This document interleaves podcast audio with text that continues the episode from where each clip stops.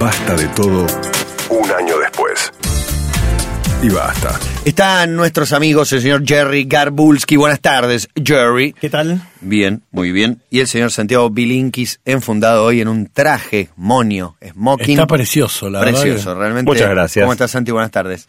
¿Cómo andan? ¿Muy bien? Bien, muy bien, esperando, ansioso. Hagamos una, una presentación en general, que ya arrancamos tarde porque teníamos una nota fundamental.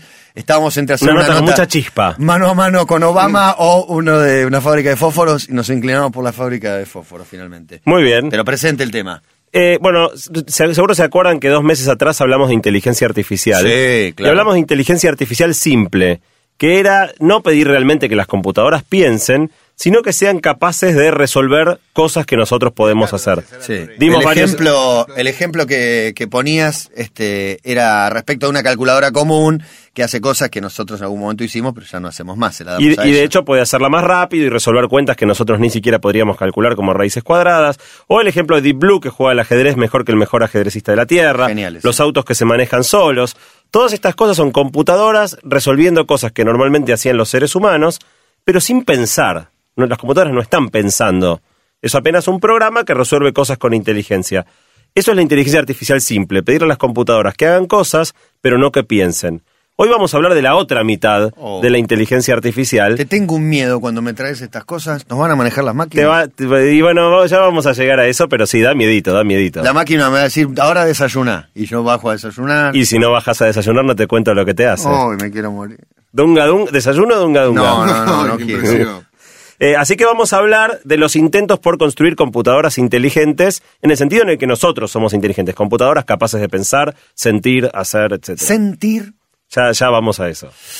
Ay, nada, un poquito más. ¿Ya está cortito el anticipo y después desarrollamos? O... Sí, sí, dale. Dale, después entramos Dale. de lleno Hagamos con el la tanda porque una vez que, que arranquemos no vamos a, a poder parar de inteligencia artificial. El hombre construyendo una máquina que piense, que tome decisiones y, dice Santiago Bilinki, que sienta. Basta. Bueno, eh, Santi, dale, va a arrancar con la inteligencia artificial de verdad. Dale, vamos con la inteligencia artificial de verdad. Para todas las cosas que vamos a ir nombrando, los que quieran ir mirando eh, links o charlas que vamos a nombrar, el, el link corto de esta vez es core.to barra AIG. Arti- ar- ar- Artificial Intelligence Glue. eh, no, perdón, IAG. Perdón. IAG. Inteligencia Artificial, General. General. Ok. General. Bueno, hablábamos entonces de intentar construir computadoras inteligentes. La mejor definición que yo encontré de eh, inteligencia artificial general Ajá. es saber qué hacer cuando no sabes qué hacer. Vamos de nuevo. Es saber qué hacer cuando no sabes qué hacer. ¿Cómo se aplicaría? En definitiva, enfrentado a un contexto nuevo, yo te puedo enfrentar a vos a una situación que nunca viviste antes, por ejemplo, un problema de matemática o, o una situación de cualquier índole, donde vos a priori no sabés cómo tenés que proceder, pero tu inteligencia te permite encontrar una solución, encontrar un camino a algo nuevo, algo que nunca viviste antes. Las computadoras no son así, como hoy hay que programarlas, la otra vez dábamos el ejemplo. eh, la que le gana al ajedrez a Kasparov no puede jugar al tatetí o, o a las damas. Está preparada para eso. Eh, entonces, en definitiva, eh, nuestra inteligencia tiene un elemento creativo muy importante, un elemento que le permite lidiar con contextos nuevos, cosa que las computadoras no pueden hacer, y eso es lo que estamos buscando hacer con las computadoras ahora. Algo muy curioso que pasa es que cuando tratás de hacer una computadora inteligente, de repente lo difícil, por ejemplo, jugar al ajedrez, parece fácil. Y lo fácil, por ejemplo, agarrar un vaso y tomar agua, se vuelve extremadamente difícil. Y hacer un robot manejado por una computadora que agarre un vaso y, y se lo lleve a una supuesta La boca y motricidad tome, fina es, es- extremadamente difícil. Mucho más difícil que hacer una máquina que juega al Claro, ajedrez. No sé cuánto va a pasar hasta que haya la, motri- la motricidad fina en, en una máquina. Por ahí no tanto, no sé.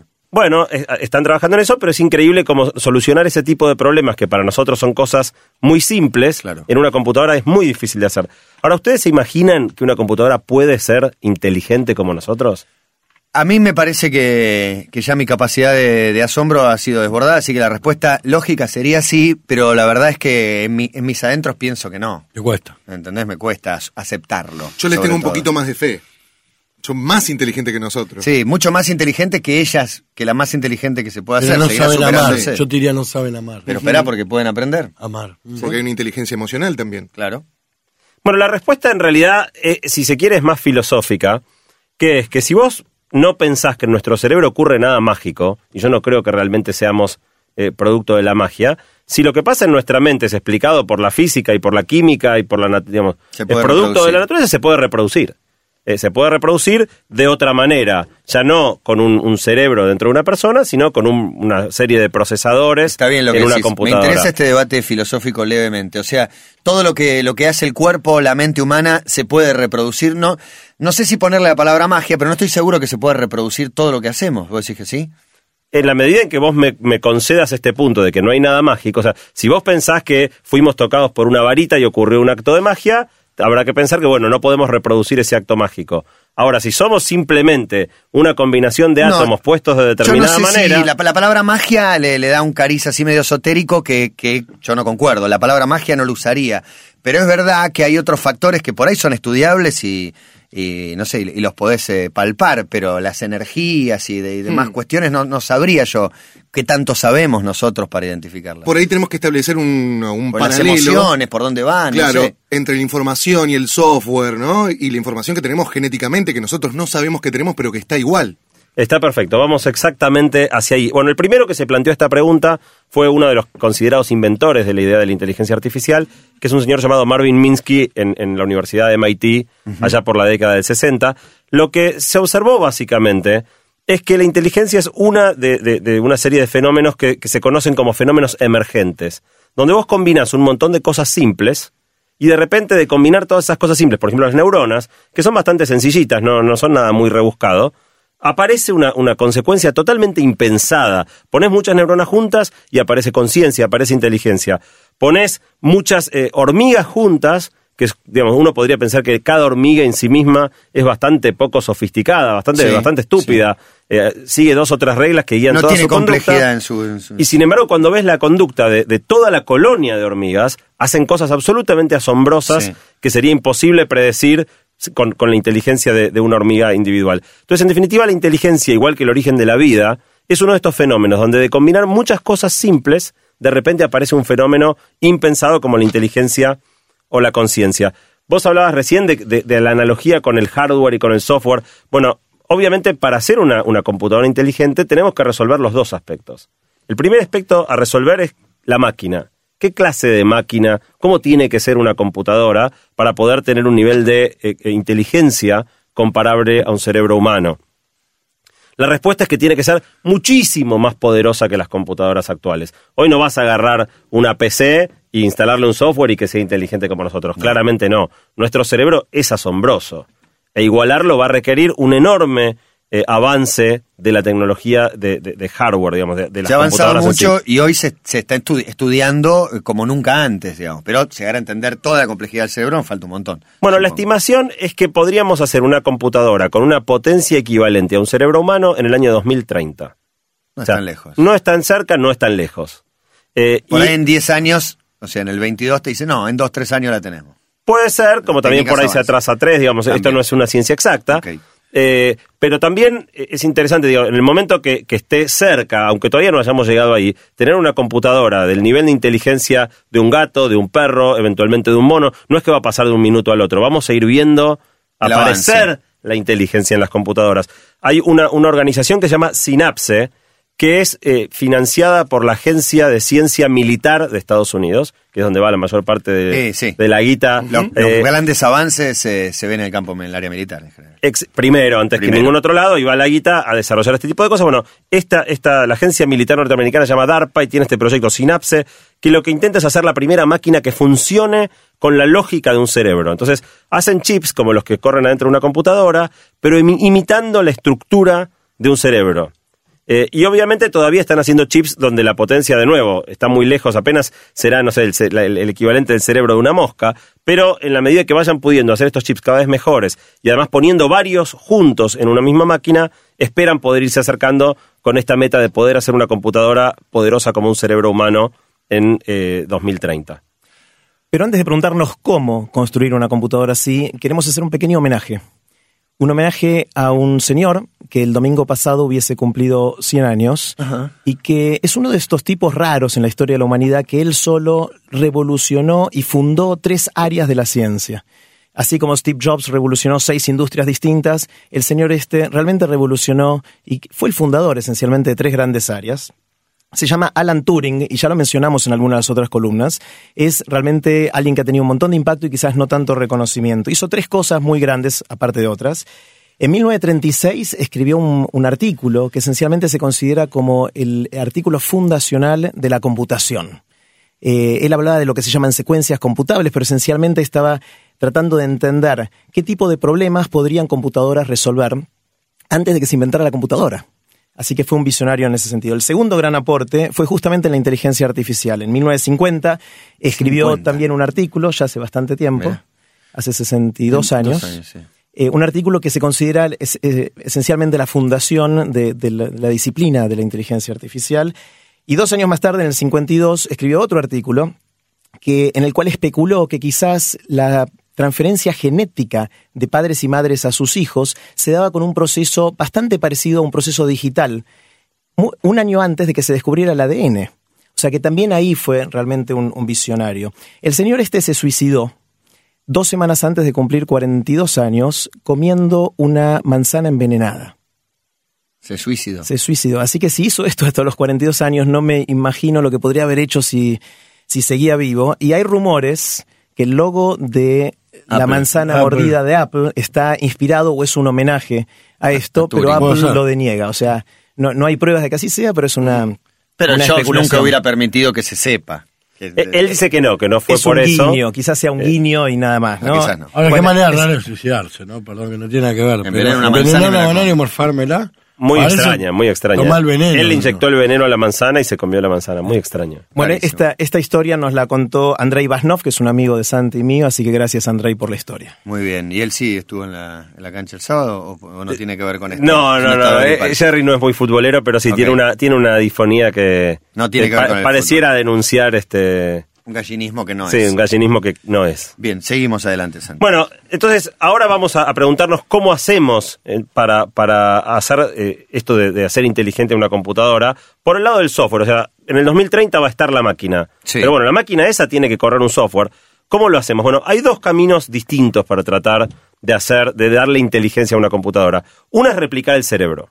Tratar de hacerla, digamos, lo más parecida a nosotros. Entender muy bien el cerebro para, una vez que lo entendamos, poder reproducirlo en otro lado. Hay varios proyectos, uno de Stanford que se llama Neurogrid, que hay una charla de TED espectacular, que está el link ahí en core.to barra IAG.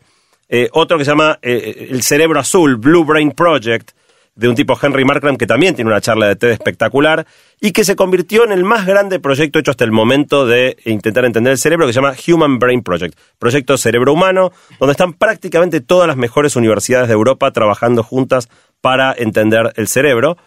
Una cosa muy interesante es que algo de lo que se quejan, o de, de alguna manera la gente del Human Brain Project, es que estamos entendiendo el cerebro demasiado rápido. Eh, todos los ¿Y años... cuál sería la queja? Bueno, todos los años se producen 60.000 artículos científicos, papers, o sea, formales, Sí. publicaciones científicas acerca del cerebro. Entonces, esta gente tiene que incorporar 60.000 artículos por año. No, ¿Cómo haces para leer todo, Pero ver verdad qué cosas sirven? El, el emergente sería ver eh, cómo está la palabra moda por ahí eh, va en contra de estas cosas, pero es cierta moda por la neurociencia que empieza a aparecer en todos lados y que le crispa los nervios a, a otras ciencias, no sé, a los psicólogos y demás. Y ahora todo se explica con la neurociencia, pero marca que hay un furor y una búsqueda y una carrera ahí. Hay un furor absoluto que se traduce en 60.000 publicaciones nuevas por año. Eh, y un ejemplo de este camino de tratar de entender el cerebro es un compañero que estudió conmigo en la NASA dos años atrás, David Dalrymple, que es un personaje increíble, porque este chico, y digo bien la palabra chico, eh, entró a MIT, que es una de las mejores universidades del mundo, cuando tenía ocho años. No, un friki. Un, un- un Y un caso genio. absolutamente increíble. Este chico aprendió a leer solo cuando tenía dos. En su casa a los dos años aprendió a leer, Pero, pero pará, a los dos no sabes hablar. Bueno, no solo sabía hablar, sabía leer. Eh, y él lo que, hizo, lo que hizo de los dos a los cinco años es lo que él considera la primaria. Lo que hizo de los cinco a los ocho es lo que él considera la secundaria. Con ocho años ya estaba aburrido de la primera y la secundaria, se presentó a MIT y MIT lo aceptó. ¿Es una Eh, persona normal o al no haber tenido una infancia convencional lo convierte en un freak, de verdad, un tipo raro? Eh, es un tipo extraordinario en todos los sentidos de la palabra. Un encanto de Amigable, persona, divertido. amigable, divertido, canta como los dioses, toca el piano. Es una cosa... Sí, la- la decime que es sensación que tengo- por lo menos. Porque... la y que la tiene chica. La sensación. eh, Eso no te lo puedo decir. La sensación que tengo es que, es que no perdió tiempo. Que todo, todos sus minutos libres, como así como uno está echado haciendo nada y repitiendo de memoria formaciones, memorizando cosas que no necesita, el pibe todo el tiempo estuvo haciendo algo útil para su desarrollo. Bueno, a mí me resultó tan misterioso estar ahí, tenerlo como, como par, como compañero de clase, que le hice una entrevista que quedó en mi blog por ahí, si alguno quiere mirarlo. El pibe habla normalmente, y de lo que cuenta justamente es, bueno, de tener, estar ocho, con nueve años recién cumplidos, empezó la universidad y estaba rodeado de todas personas de 20, 25 años, y cómo era para él vivir en la universidad siendo un nenito. Y eh, la todo familia rodeado lo- de dejó, adultos, la familia lo acompañó. Eh, bueno, pero más allá de, de- de esta historia anecdótica de este personaje muy, muy particular que tuve la suerte de conocer, el proyecto en el que él está trabajando ahora es en eh, hacer un, gusano virtual. Hay un gusano muy famoso porque se usa mucho en ciencia que se llama C. elegans, C. elegans, que lo que tiene como particularidad este gusanito es que tiene nada más que 302 neuronas. Y entonces, al tener un cerebro tan chiquitito, tan fácil de modelar, este pibe lo que está tratando de hacer ahora es crear en una computadora la inteligencia de este gusano.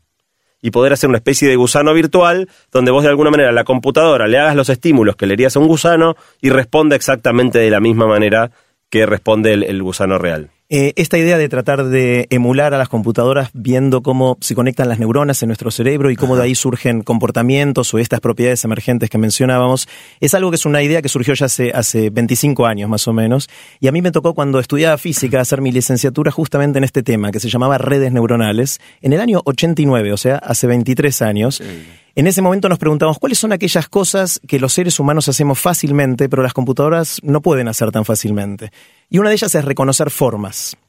Por ejemplo, ¿Por si- qué? A ver, no entiendo. es muy difícil. Si vos le pedís a una computadora, le sacás una foto de alguien y le decís quién está en esta foto, ahora recién están empezando a poder hacer eso. Eh, sin embargo, para nosotros es obvio. Veo una foto y digo, esta es mi vieja. Claro, o esta sí. es mi viejo. O sea, para nosotros las es redes algo, sociales algo que ni, ni- ni lo pensamos, nos sale y- enseguida. En cambio, Sí. las computadoras sigue siendo un problema muy difícil. En el 89 nosotros estamos con la un problema más sencillo que es dibujar una letra y hacer que la computadora pueda identificarla. Dibujada, Des- dibujada. Claro, decir, esto es una A. O escrita con algunos errores, digamos, ponerle algún poco de ruido arriba de, de la letra. Eh, y en ese momento construíamos modelos en la computadora donde teníamos una letra A hecha con 16 puntitos. Ese era el nivel de las computadoras en el 89. Y tratábamos de reconocerlas con, con redes neuronales. Para darle una idea de lo que avanzó esto en los últimos 23 años, recientemente Google anunció un experimento que hicieron en el cual conectaron 16.000 computadoras en distintos lugares del mundo y les mostraron a estas computadoras millones de fotos de videos de YouTube. Muchas de las cuales tenían gatos, obviamente, porque los videos de YouTube muchos de ellos tienen gatos, y lograron que esta red de computadoras pudiera identificar o crear el concepto de gato.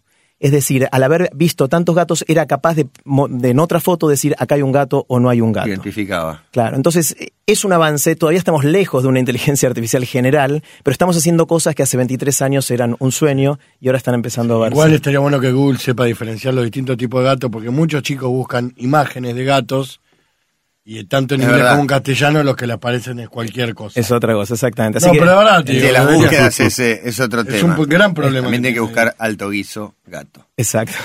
en esto, gracias a Kevin Furman que nos pasó este dato de Google, que es recién salidito del horno. Bien.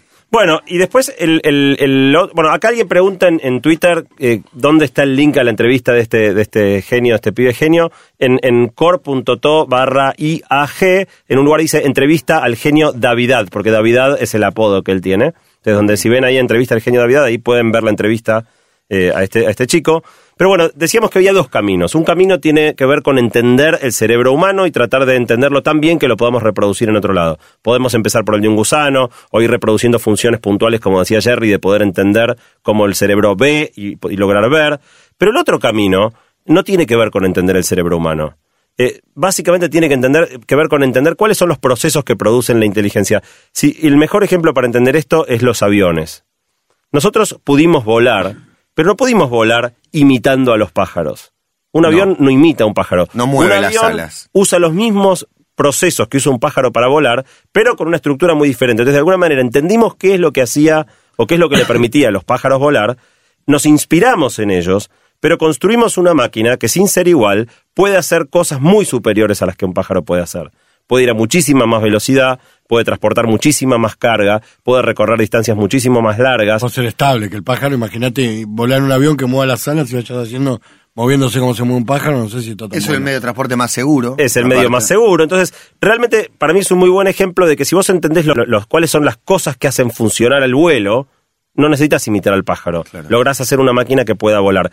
Con el cerebro pasa algo parecido. No es preciso que entendamos a la perfección cómo funciona el cerebro, sí que entendamos cuáles son los procesos que generan inteligencia y los reproduzcamos de otra manera. Otro ejemplo que para mí es muy claro de esto, de que no es imprescindible entender algo para poder eh, manipularlo o hacerlo, es el fuego. Durante miles y miles de años el hombre usó el fuego, Sí. sabíamos prenderlo, apagarlo, cómo usarlo, cocinar los, los alimentos, sabías que si lo tocabas te quemabas, Sí, calefaccionar un ambiente. sin tener la menor idea de qué es. Es más, Sí. yo creo que hoy la mayoría de nosotros no sabemos muy bien qué es el fuego. Explicarlo seguro Pero que no. sabemos este, prender la hornalla, apagar la hornalla. Entonces, en definitiva, eh, la- el surgimiento de la inteligencia artificial podría darse por un camino parecido, donde entendamos los principios, logremos hacer un- una máquina inteligente, aun cuando no terminemos de entender exactamente por qué funciona. Te quiero preguntar, este, la inteligencia que, estamos apuntando a las máquinas, la, entiendo en el sentido de resolver problemas, de, aportarnos un montón de soluciones. ¿Cuál sería la utilidad de que las máquinas también tengan emociones? Si es que es una de las búsquedas. Digo porque me, me interesa, quiero saber. Sí, la- bueno, ¿Sería la- importante para qué? ¿Para resolver cosas también? ¿O simplemente para ver que, que podemos crear algo que nos supere o por lo menos que nos iguale? No hay una única capacidad. respuesta a esa pregunta. Eh, mi opinión y la, de, y la de mucha gente que se dedica a esto es que la inteligencia y la emoción son inseparables. Ajá. Que no vamos a poder producir inteligencia separada de la emoción. Qué curioso porque en general, para gente que tiene que tomar decisiones en caliente, grandes decisiones y demás, el consejo es que se, se desmarquen de la, de la emoción para tomarla en frío y que no sean influenciados, cosa que igual sucede, ¿no? Es la intención, pero no, no logramos hacerlo. En definitiva, las emociones constantemente juegan un rol en nuestro Sí. pensamiento y en nuestra toma de decisiones. Charlamos de eso hace unas semanas atrás. Y con las computadoras probablemente pase lo mismo. Uno de los mayores errores en general cuando la, la gente se imagina una computadora inteligente es que se la imagina como una mega supercalculadora que hace cuentas tremendas. Claro. Y en realidad, una computadora inteligente sería calentona, eh, se, se pondría mal si la criticás. O sea, todas las cosas que nos hacen humanos son parte del proceso de nuestra inteligencia. Y una de las, de las cosas que, que más este, asustan de este segundo camino que hablábamos de, de buscar la inteligencia artificial, que ya no tiene que ver con imitar la inteligencia humana, es que si creáramos inteligencia de esa manera, tal vez no se parecería mucho a la nuestra. No podemos saber exactamente cómo sería distinta, pero si surge por un mecanismo diferente que no es imitar la inteligencia humana, por ahí creamos una inteligencia que- Distinta. distinta, distinta que no podríamos terminar de saber cómo diferiría Claro, el, nuestra. el hecho de, de- de que el humano, aparte, pienso, cualquier tipo más inteligente que se te ocurra, en sus eh, vericuetos humanos tiene miserias y locuras y eh, friqueadas. No sé, pienso que si investigás este, la basura de, de Einstein o de quien se te ocurra, encontrás algún comportamiento medio loco. En una máquina sería muy inaceptable. Bueno, fíjate la biografía de Steve Jobs, ¿no? Como la genialidad viene empaquetada con cada rasgo. La eh, locura y la genialidad están muy, están muy atados también en muchos de los casos. Yo creo que un- una computadora más inteligente que nosotros sería probablemente más rayada que nosotros también en muchas en muchos Y para aspectos. salir de la media tenés que permitirte también cierto vuelo, cierta locura. qué sé yo. Quizás escondiera mejor la maldad también. Al ser más inteligente que nosotros, pudiera esconder ese rasgo que también es propio Claro. del humano. pueda mentir mejor de lo que y nosotros miente mejor, mentimos. esconde mejor la mentira. ¿Ocultar? ¿Por qué no? Ahora, si yo les digo, cierren un minuto los ojos e imagínense una computadora inteligente. ¿Qué se imaginan? ¿Qué forma se imaginan que tenga? No, me imagino una máquina igual que la que tenés enfrente tuyo, una computadora convencional, pero con más capacidad. Vos decís de, de forma, de formato. Yo De me imagino forma. dentro de la cabeza de un robot. Bueno, la respuesta la tiene Diego, con altísima probabilidad. No el día nada, que hagamos, no, no, no, el día que hagamos computadoras inteligentes tendrán cuerpo. No es que el cuerpo en sí mismo sea inteligente, pero Pero si va a ser vamos a igual una máquina, eh, se- no necesariamente igual que el humano, pero sí requerirán la posibilidad de interactuar con el mundo más que ser algo que se apoya arriba de la mesa y se queda Claro. quieto ahí. Eh, hay un, un ejemplo muy interesante, eh, que es que si uno mira la naturaleza, eh, tienen cerebro aquellas cosas que se mueven en general. Las cosas que no se mueven no tienen cerebro. Ejemplo, un mejillón es un animal, es un molusco, pero vive quieto pegado a la roca. Un mejillón no tiene cerebro. Ajá. Tiene apenas un, cere- un- un sistema nervioso muy, muy elemental, no tiene cerebro. Y hay una criatura muy particular que se llama urocordata, que cuando recién nace es una larva, como un bichito que va nadando por el agua y tiene cerebro, y después de un tiempo de, de ser larva y andar nadando, se fija a una roca, se pone ahí y se queda por el resto de su vida pegado a la roca y no se mueve más. Lo primero que hace después de quedarse pegada, cuando ya no se va a mover más, es tragarse su propio cerebro, porque ya no lo necesita. Esto, si bien no es una regla este, que obligatoriamente deba ser así, parece indicar que el movimiento, la interacción con el mundo, es aquello que hace que un cerebro haga falta. Y por eso es muy razonable pensar que las computadoras inteligentes tendrían cuerpos. Tendrían Claro. cuerpos, puede ser un cuerpo Claro. con forma de No, humanoide. ahora pienso que podría ser una pelota o algo que se adapte a cualquier medio, que vaya, que se mueva, qué sé yo, o cualquier cosa que, se, que tenga algún movimiento. algún verdad. movimiento y probablemente posibilidad de manipular el mundo. Ejemplo, digamos, una computadora que no tenga algún tipo de forma de brazos o de patas, no podría siquiera enchufarse a sí misma. Claro. Y si no puede ni enchufarse a sí misma, muy, mucha capacidad de autosustentarse no tendría. Eh, hay una charla TED de un tipo que se llama Rodney Brooks, que también hay un link ahí en, en, en core.to barra IAG, eh, de- que es- este tipo es especialista en diseñar robots para eventualmente ponerle inteligencia. Y vamos ahora a, a una pregunta que hacías vos recién, Matías, más en profundidad, que es, si vos hablabas de las emociones, otra pregunta es si tendrían conciencia. ¿Serían seres conscientes las computadoras al momento de tener un nivel de inteligencia como el nuestro? Y bueno, un grado de conciencia eh, por ahí tienen o no. No Yo sé. creo que dependiendo de las reglas que le imponga su creador también, ¿no? Y su creador tiene conciencia. El tema es qué queremos nosotros. ¿Queremos máquinas que tengan conciencia o no? Bueno, la respuesta en, en- en su momento cuando hablamos de inteligencia simple unas semanas atrás, eh, y usamos el ejemplo de los perros. No sé si se acuerdan, yo les había preguntado si ustedes consideraban que un perro era inteligente, todos coincidieron que sí, y la pregunta que yo les hice después es cómo saben, y la realidad es que no, no, hay, no hay ninguna manera de saber. por determinados comportamientos, pero pueden ser instintivos y no. Exactamente, vos ves comportamientos que te, te hacen suponer que el perro es inteligente. Bueno, en este caso eh, sucedería lo mismo. Jamás podríamos saber qué pasa adentro de la cabeza, entre comillas, de la computadora. Ahora, si actúa de una manera que parece consciente, no tendremos más remedio que asumir que si parece consciente, conciencia debe haber. Y hay un ejemplo muy interesante de un video que también está ahí en, en- este mismo lugar para los que entren a mirar los links, eh, de un robot que se llama Big Dog, Gran Perro. Es un robot que se diseñó en Estados Unidos, es un cuadrúpedo que camina por cualquier lado. El robot este puede caminar, camina sobre hielo, por ejemplo, hay escenas filmadas de- de- del, del bicho este caminando sobre hielo y se resbala y, se, Sí, y- sí, y lo parece vimos. que se va a matar. Es medio primitivo Eh, sí. todavía la- en su concepción, pero. pero ya camina de una manera increíble. Camina. Sí, Lo más muy interesante animal. igual es que los que entren a mirar ese video, en el- en- a los 35 segundos del video, el, el- el bicho este va caminando y un tipo va y le pega una tremenda patada. De costado le pega un patadón que Big Dog no sabe que, que le están por pegar y reacciona, digamos, casi se, se rompe el alma, pero logra recuperar el equilibrio. Compensa. Lo interesante de esto, fíjense toda la descripción que yo fui haciendo, cuán, cuán humanizada es. Se rompe el alma. No, es una máquina. ¿Qué alma? ¿Qué se va a romper? Eh, y el que, mi- los que miren el video se van a dar cuenta que en el momento que el tipo le pega la patada, nos surge de manera casi instintiva. Decir, pará, loco, no le pegues. Qué cruel. ¿Por qué le pegas? Sí. Su perrito. Eh, y ahora, si vos mirás la apariencia del, del robot este en el video, no tiene apariencia de perro, no, No. es que realmente lo vistieron, parece un peluchito, para No, es nada. un insecto, es horrible, hace un Sí. ruido tremendo, se ven todos los cables a la vista para que se vea claramente que es mecánico, pero tiene un andar tan animal, tan que parece que fuera consciente, y el que animal cuando humano le pegan, desarrolla cariño. por no podés cosa. evitarlo. No podés evitarlo. Y una última observación respecto de- de- del cuerpo de, de los robots es que hay un fenómeno muy interesante, que es que cuando los robots eh, son muy diferentes a nosotros, como puede ser Big Dog, nos caen muy bien. Nos gustan y si, y si realmente actúan de maneras piolas, y si, simpatizamos muy rápidamente. Ahora, cuando se empiezan a volver muy parecidos a los humanos, pero no son perfectos, hay algo a lo que le llaman el valle inquietante, que es que a vos te va gustando cada vez más, cada vez más, cada vez más el robot a medida que se hace más parecido.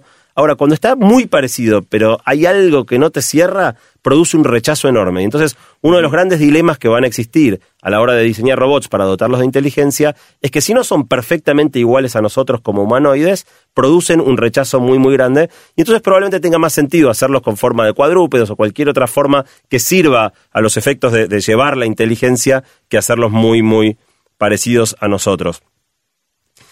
Lo interesante también, volviendo sobre el tema de las emociones, es que digamos, antes hablábamos de si los perros tendrían emociones, y la respuesta es que seguramente sí.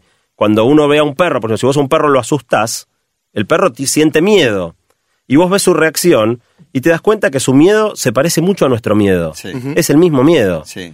Eh, si vos llegás a, la ca- a tu casa después de estar todo el día afuera y tu perro te recibe, te das cuenta que su alegría se parece mucho a nuestra alegría. Eh, Es un poquito más genuina, digamos. Es- Está quien dice, llego mi mujer cara de culo, el perro mueve la cola, vengas de donde vengas, hagas lo que hagas. Claro, pero se parece a nuestra alegría cuando nuestro equipo anota un gol, digamos. Esa, Claro, esa natural. alegría desbordante que te, que, que te llena. Y Por el contrario, cuando se queda solo, sufre también. Sí. Absolutamente, Llora. y te das cuenta que su sufrimiento se parece mucho a nuestro sufrimiento. Sí, los perros comparten con nosotros las emociones, pero nosotros somos más inteligentes que los perros. Y entonces hay ciertas emociones que nosotros tenemos y los perros no tienen. Los perros sienten tristeza, sienten miedo, eh, sienten alegría, pero Yo- no, yo si- te digo no una. sienten... Te digo una, hay una que no tienen que es vergüenza. Y te voy a dar la prueba irrefutable de que es así. verdad. Los perros no tienen vergüenza porque si la tuvieran, después de hacer caca en la calle, se irían silbando. Sí, eh, le- les daría vergüenza. O por lo menos caca. mirando para otro lado, haciéndose Claro, los haciéndose los distraídos. giles, ah, acá no, no pasó nada. No, es verdad, tiene la, la, la nobleza, la- lo genuino de un niño, digamos. Que Ahora- también puede hacer pis y caca en la calle sin que le dé vergüenza. Lo interesante de esto es que hay, otras emociones, vergüenza ajena también, remordimiento, hay un montón de emociones que nosotros tenemos por ser más inteligentes y el perro no tiene. Si nosotros hacemos computadoras más inteligentes que nosotros y que tengan emociones, probablemente va a pasar lo mismo. Van a descubrir emociones nuevas que nosotros no sentimos. Y entonces no solo van a vivir este mundo con más inteligencia, sino también con más sensibilidad. Sintiendo cosas que nosotros, por nuestro nivel menor de ¿Lo permitirá inteligencia, la no somos omnipotencia capaces del, de del ser sentir. humano? ¿Lo permite la, la omnipotencia del ser humano que, que se, se ha sentido superior a la naturaleza, a los animales, a las civilizaciones, qué sé yo? ¿Sí? Yo creo que la fuerza, la fuerza más fuerte que mueve al ser humano es la curiosidad. Y no hay cosa, mismo, no sé, la bomba atómica. Si, te- si a vos te dicen, mira, se puede fabricar una bomba atómica, y lo lógico hubiera sido, ni lo intentemos. Y sin embargo fuimos a buscar hasta que la hicimos y la tiramos. Entonces, en definitiva, eh, aún a riesgo de, de- por ejemplo, o, o estaba toda esta historia cuando se hizo el acelerador de partículas de, de- el- eh, ahí en Europa, Sí, que sí. cuando lo activaran se podía destruir todo el mundo. Y lo activamos, después vemos qué pasa. Eh, la realidad es que, es que el espíritu por conocer del hombre hace que, que no paremos. Eh, y aún a riesgo de crear computadoras que, que la cosa pueda terminar mal, vamos a hacerlo. Lo interesante es que seguramente estas computadoras, contrariamente a lo que uno se imagina de una máquina súper calculadora, eh, se- sean computadoras capaces de escribir poesía, sentir amor, bronca, calentonas. eh, y- Tremendo, porque uno piensa en qué lugar queda el ser humano después de eso. Ya empieza la competencia y el miedo con la competencia. Bueno, te tiro otra pregunta, que es, en el momento que se lograra esto, ¿las computadoras tendrían derechos? Como nosotros, así como existen los derechos universales del hombre. Mira, Santi Siri, de que se sentó acá, que está hablando del copy-paste, el, el copiar y demás, y, y- y los derechos de autor, así que la cuestión de derechos tiene que seguir cambiando. Seguro que sí, si las computadoras empiezan a tener más capacidades, van a necesitar de ciertos derechos. ¿Tendríamos derecho a desenchufarlas o a borrarles su memoria, por ejemplo? Solo si nos dañan la primera ley de este iRobot. iRobot de Asimov. ¿No? ¿Existiría el plan electricidad para todos para que a ninguna computadora le falte la electricidad? Estarían subsidiadas. Seguramente habrá otro método para, para manipular la energía, Y- ¿no? La electricidad, que yo creo que va a cambiar. Este sistema, no sé si resiste. ¿Y quién definiría cuáles son sus derechos? ¿Los definiríamos nosotros? ¿Los definirían ellas? ¿Sería producto de una pugna o de una negociación? ¿Cómo se definiría miedo, cuáles son los derechos de las computadoras? Me da un miedo un poco, sí. De todos los, los cuentos de ciencia ficción se juntan en estas ideas que trae Santi. Ahora vamos a, a- a la ciencia ficción, porque básicamente la otra conclusión es que si en algún momento las computadoras logran ser tan inteligentes como nosotros, muy poco tiempo después van a ser más inteligentes que nosotros, porque la inteligencia humana prácticamente no avanza a través del tiempo, pero las computadoras siempre siguen mejorando y en algún momento serían muchísimo más inteligentes que nosotros. Lo interesante es que en ese momento la siguiente generación de computadoras inteligentes convendría que las diseñen ellas, que son más inteligentes que nosotros. Es tremendo, porque hasta acá yo siempre pensé que sí, que la inteligencia humana sí avanza, pero como tienen una determinada capacidad, a partir de determinado momento empezaron a avanzar a través de las computadoras. O sea que el desarrollo de la inteligencia en las computadoras es la inteligencia humana, que en su propio contenido, su cuerpo no puede avanzar, pero bueno, elige otros dispositivos para hacerlo avanzar. Claro, ahora en la medida en que ese dispositivo responda a vos y sea, sea algo que vos Claro, si es fabricaste y está bajo tu control, cagamos. estamos de alguna manera aumentando nuestra propia inteligencia. Ahora, el día que esto cobra autonomía y es inteligente en sí mismo, eh, se arma completamente otro, otro, otro lío. Si es reflejo fiel de lo que es nuestra mente, debiera tener libre albedrío. Absolutamente, debiera tener derechos y eso obviamente es peligroso. Antes, se- se- digamos, Matías decía, me da miedo. Y sí, da miedo. La ciencia ficción ha explorado mucho esto. Skynet, la computadora maléfica que dominaba el mundo en Terminator. HAL 9000, la computadora maléfica que intentaba dominar el mundo en 2001 Odisea del Espacio. Eh, Hay en realmente, Prometeo, ahora en Prometeo también hay un ejemplo. realmente Asimov eh, expresó sus, sus tres leyes de la robótica y hoy en día probablemente suenan, suenan casi ingenuas. Quizás se las recuerdo a los que, a los que no. La primera. La, la primera dice así: un robot no puede hacer daño a un ser humano o por inacción permitir que un ser humano sufra daño. Claro. O sea, no le, no le infringís daño ni podés permitir que algún otro le haga daño. No, no, la computadora no se puede hacer la tonta. Estoy sí de puede- acuerdo con esto. Perfectamente. Les recuerdo que esto lo escribió Asimov en el 42. Así Dios que mío. hace Una locura. 70 años, ¿no? Por favor. La segunda dice, un robot debe obedecer las órdenes dadas por los seres humanos, excepto si estas órdenes entrasen en conflicto con la primera ley. Claro, Perfecto. o sea, matame a mí. Duplico, matame. Y eso no va. Y la tercera y última dice, un robot debe proteger su propia existencia en la medida en que esta protección no entre en conflicto con la primera ley o la segunda ley. Ok. Protégete de todo. Salvo, cuando salvo que no pongas en claro. riesgo una vida humana. Eh, esto, esto está muy bien para una computadora inteligente, pero menos inteligente que nosotros, que de alguna manera es dócil, obediente y acepta las reglas que nosotros mismos le fijamos. Como un niño de 5 años en que en general va a hacer caso cuando lo retes. Ahora, cuando el chico llega a la adolescencia, anda a decirle y anda a, a lograr que, Sí. que te haga Claro, caso. no riesgo. Te puede hacer Eh, caso, te puede pegar un tiro en la frente, pueden pasar un montón de variables. bueno. Bueno, por eso- Pero digo, está el rango de, de posibilidad que puede suceder. Por eso, 70 años después, estas, estas leyes de Asimov, eh, digamos que ha tenido un- una, una evidencia espectacular de plantear estos 70 años antes, pero lo más probable es que si las computadoras realmente son más inteligentes que nosotros, no nos hagan caso y no se guíen por las reglas que nosotros les fijemos. Eh, la pregunta es, ¿nos harían daño? Eh, y eso es lo que la- las películas han explorado mucho. Obviamente yo no sé la respuesta a esa pregunta. Sí, pero a ver, Eh, cierta lógica indica que, eh, a ver, tenemos una especie con menos inteligencia que la nuestra. Eliminémosla, nos molestan. ¿Para qué Bueno, los queremos? Sí, Bueno. que es, es la mente del humano. Claro, es la especie esa- dominante en el mundo. Es la mente humana. Supuestamente. El, el camino para pensar eso probablemente es pensar qué hacemos nosotros con especies menos inteligentes que nosotros. De repente los pandas son lindos y hacemos todo lo que esté a nuestro alcance por salvarlos porque son porque nos parecieron gorditos y, y vía de extinción. Y otra especie no nos gusta y por ahí los, los masacramos a todos y no se nos mueve un pelo. Pasa Eh, que el panda no es rico. Si fuera rico el panda. nos lo hubiéramos No, comido, sí, ¿no? Sí. Eh, ahora, lo- digamos, pensémoslo, por ejemplo, con una cucaracha, ¿sí? Si estamos acá en la radio y pasa una cucaracha caminando por al lado. Ya, ya que me la nombres me, me- me jode bastante. Bueno, por ahí la pisamos o por ahí no. Ni siquiera es que hacemos un plan sistemático para erradicar a todas las cucarachas. No nos importan mucho las cucarachas. Si nos molestó, si nos cayó mal, la pisamos. Si no es que nos quedamos, uh, qué, qué macana, pisé una cucaracha. No nos importan. Lo más probable es que en este caso, si las computadoras son mucho más inteligentes que nosotros, probablemente pase algo parecido. Si las molestamos, les caemos mal, somos feos, nos pisan.